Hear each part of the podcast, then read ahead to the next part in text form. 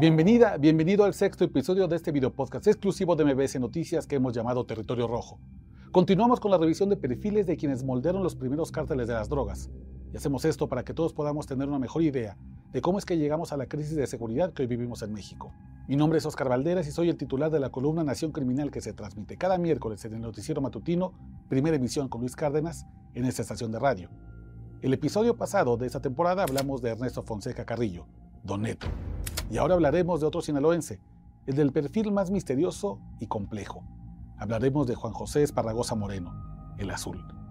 Bienvenida, bienvenido. Vamos a comenzar. Territorio Rojo. Con Oscar Valderas.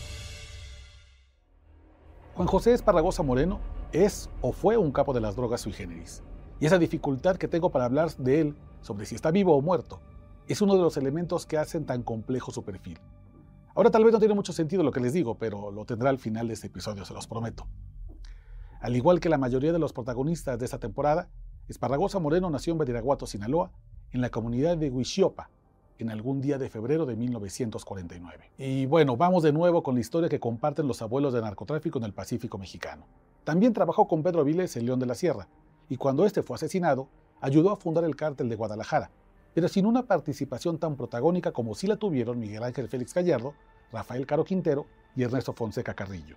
Y es que, en realidad, el fuerte de Esparragosa Moreno no era tanto el tráfico de drogas, y esto puede ser raro para alguien que trabaja dentro de un cártel, pero su rol era otro, tal vez más importante que ser un pasador de marihuana o goma de opio. Esparragosa Moreno era un conciliador nato, un negociador que hacía el trabajo fino mientras otros hacían el trabajo duro y sucio. En la década de los 70, ya con experiencia criminal, ingresó a la Dirección Federal de Seguridad, un cuerpo policíaco ahora extinto, y se convirtió en policía para aprovechar la placa y la pistola para brindarle protección a sus amigos y a sus cargas de narcóticos hacia Estados Unidos. Ahí comenzó a reclutar a otros policías corruptos para ingresarlos al crimen organizado, y su lógica era bastante simple. La violencia es un mal recurso que a la larga produce efectos negativos. Él prefería convencer con gentileza, con amabilidad y, claro, con pesados fajos de billetes. Desde entonces sus compañeros le comenzaron a llamar el azul por su tono de piel tan moreno que dicen que llegaba a verse a su lado.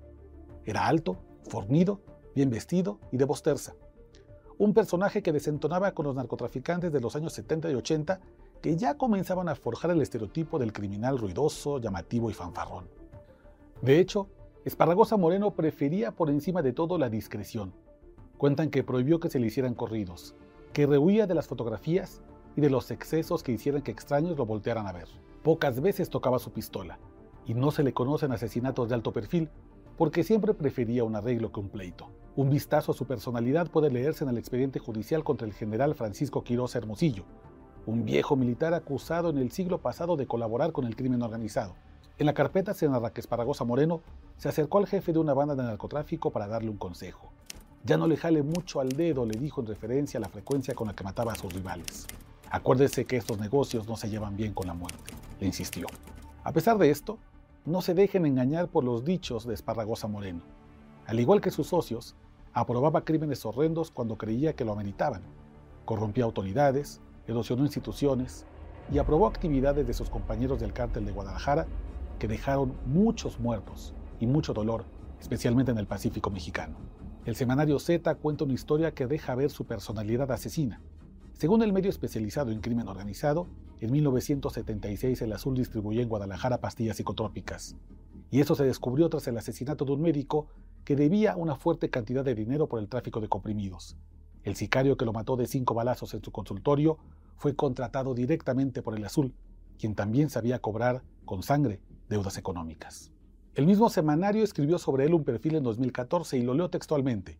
Poseedor de un envidiable capital económico, se asoció en 1981 con sus compadres, Ernesto Fonseca Carrillo y Rafael Caro Quintero, a quienes financió para la distribución de importantes cantidades de marihuana. Esparragosa aportó 4 millones de pesos en efectivo. Fonseca proporcionó la semilla y Caro Quintero se encargó de la comercialización. Ahora, ¿recuerdan cómo comenzó a desmoronarse el cártel de Guadalajara con el asesinato del Kika Marena? Recuerden que les conté que Miguel Ángel Félix Gallardo, desde la prisión, dividió el territorio nacional en regiones para cada señor del narco, moldeando los cárteles como hoy los conocemos. Pues el capo del crimen organizado encargado de velar por el cumplimiento de esos acuerdos fue ni más ni menos que Esparragosa Moreno. una especie de árbitro que dirimía cualquier conflicto, un referee en el que todos confiaban por su capacidad de negociación. Por supuesto, el reparto de tierras no tardó mucho en irse al demonio, por la ambición de todos los señores del narco, pero especialmente del Chapo y sus intenciones de meterse en territorios ajenos para ganar más dinero. Y ahí puso a prueba el talante negociador del Azul. En 1986 fue detenido por el comandante Florentino Ventura y llevado al reclusorio sur.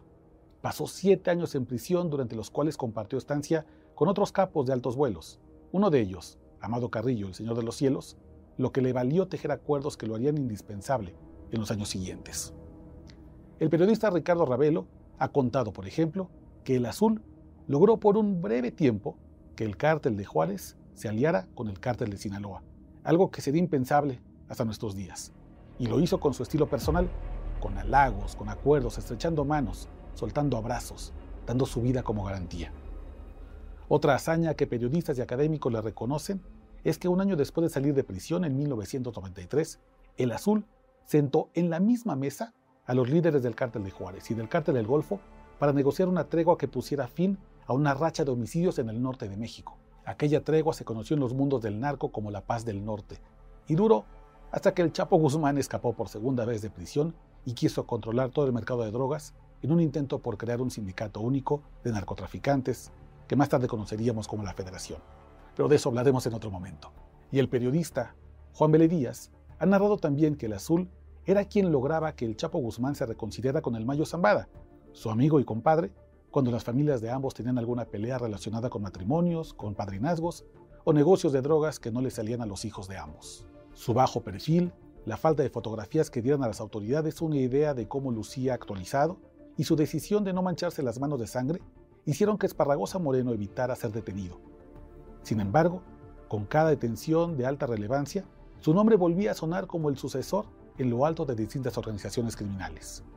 Pero emergieron más liderazgos y cada vez más jóvenes entre los años 80 y la primera década de los 2000, y su figura comenzó a perder importancia mediática frente a arrestos prioritarios para el gobierno mexicano. Parecía que la historia estaba destinada a olvidar a nuestro personaje, hasta que un día, el 7 de junio de 2014, su nombre volvió a sacudir a México. El periodista sinaloense Javier Valdés, asesinado por el cártel de Sinaloa tres años más tarde, dio a conocer que el azul, sorpresivamente, había muerto. Según la versión que le dieron los familiares de Esparragosa Moreno, el capo había sufrido en mayo de 2014 un accidente automovilístico que le había provocado un fuerte daño en la columna. Tenía 65 años cuando, cuentan sus más allegados, el sinaloense quiso levantarse de la cama, y el esfuerzo físico fue tanto que le ocasionó un infarto fulminante. A pesar de los detalles, había vacíos en la información sobre su supuesta muerte. Por ejemplo, quedaba la duda si Esparragosa Moreno había muerto en la Ciudad de México o en Jalisco, o si su cuerpo sería enviado a Badiraguato, Sinaloa.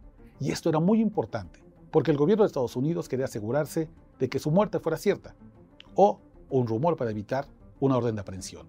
Y es que el azul, al momento de su supuesta muerte, estaba considerado por el Departamento de Justicia de Estados Unidos como un prófugo, cuya captura valía 10 millones de dólares en recompensa, mientras que el gobierno mexicano también ofrecía una millonada por información que llevara a su captura. La historia de su muerte se volvió más complicada cuando dos días después de la noticia de su supuesto fallecimiento, el entonces Procurador General de la República y hoy preso por el caso Ayotzinapa, Jesús Murillo Caram, reconoció que el gobierno mexicano no tenía evidencia de la muerte de Esparragosa Moreno. El alcalde de Badiraguato tampoco ofrecía datos, y el secretario de Gobernación del entonces presidente, Enrique Peña Nieto, tampoco tenía datos para confirmar la muerte del capo. Para hacer aún más complicado el caso, se supo que los familiares habían incinerado el cuerpo de Esparragosa Moreno al día siguiente de su fallecimiento en un crematorio secreto en algún punto del país y en una ceremonia muy discreta. Y con el cuerpo hecho cenizas, el misterio del azul se consolidó hasta niveles de leyenda.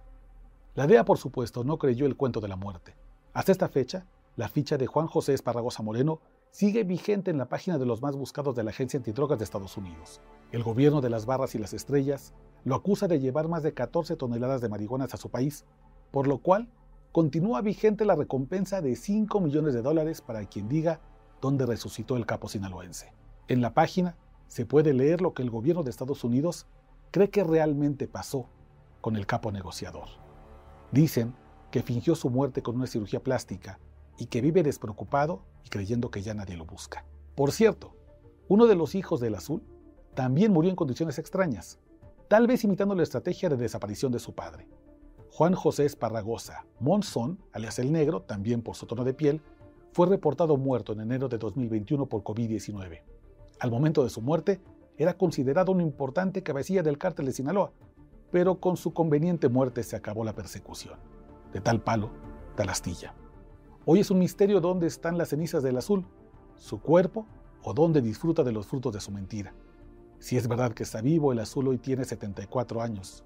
Y si no, a los 65 años, sí dejó este mundo impune y logró lo que muy pocos narcos de su generación, morir en libertad. Muchas gracias por llegar al final de este sexto episodio de la primera temporada de Territorio Rojo. No olviden darle like a este video, suscribirse a la cuenta y nos vemos en el próximo y último episodio de esta temporada. Hasta pronto.